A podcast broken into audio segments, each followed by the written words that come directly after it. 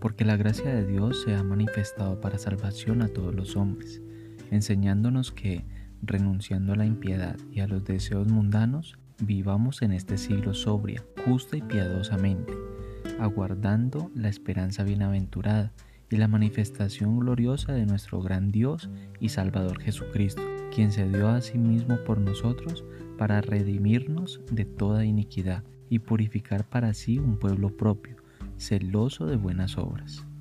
Tito capítulo 2 versículo 11 al 14. Lo que uno compra pagando el precio le pertenece, y tú pagaste el precio por tu iglesia, te pertenece, pero en tu expresión de propiedad hay otro elemento, la purificación de tu pueblo. Pagaste el precio de la redención y pagaste también el precio de la purificación, y el pueblo de la iglesia es doblemente tuyo, por rescate y por purificación. Tú lo haces todo, y por eso es todo tuyo. Pero hay algo más en este proceso de pertenencia. Aunque la iglesia sea tuya por derecho de compra y por derecho de protección, nunca llega a ser realmente tuya, a menos que su propia voluntad así lo admita.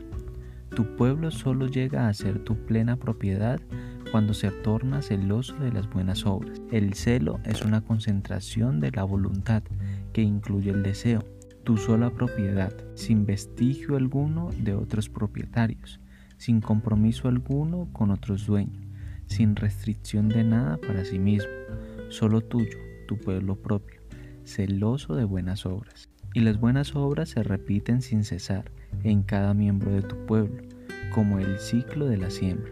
Una semilla que se planta se derrama en vida para dar origen a un nuevo brote, una pequeña presencia vegetal que crece y crece hacia la planta que da vida, hacia la flor reconfortante y hacia el fruto acumulado y la semilla de valor reproductivo. Y luego las nuevas semillas siguen el curso de su sucesiva multiplicación, haciendo cada vez nuevas semillas, más y más, en su más intenso y profundo grado de expresión, la emoción con todo el poder de sus sentimientos y la relación con toda la fuerza de su acción. Un pueblo que desea y se siente y actúa de este modo para ti y por ti es ciertamente tuyo, como si fuera todo tan sencillo como si todo fuera solo un paso que se da sin un tropiezo. Y el bien que se repite hace más bien.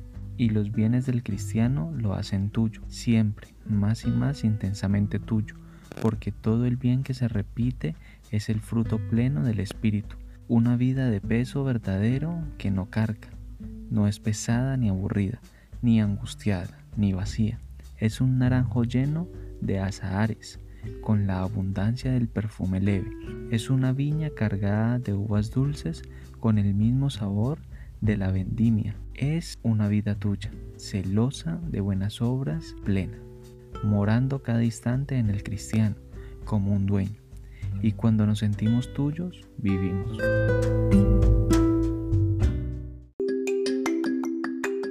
Conversando con Dios de Mario Veloso en la voz de Alexander Mejía.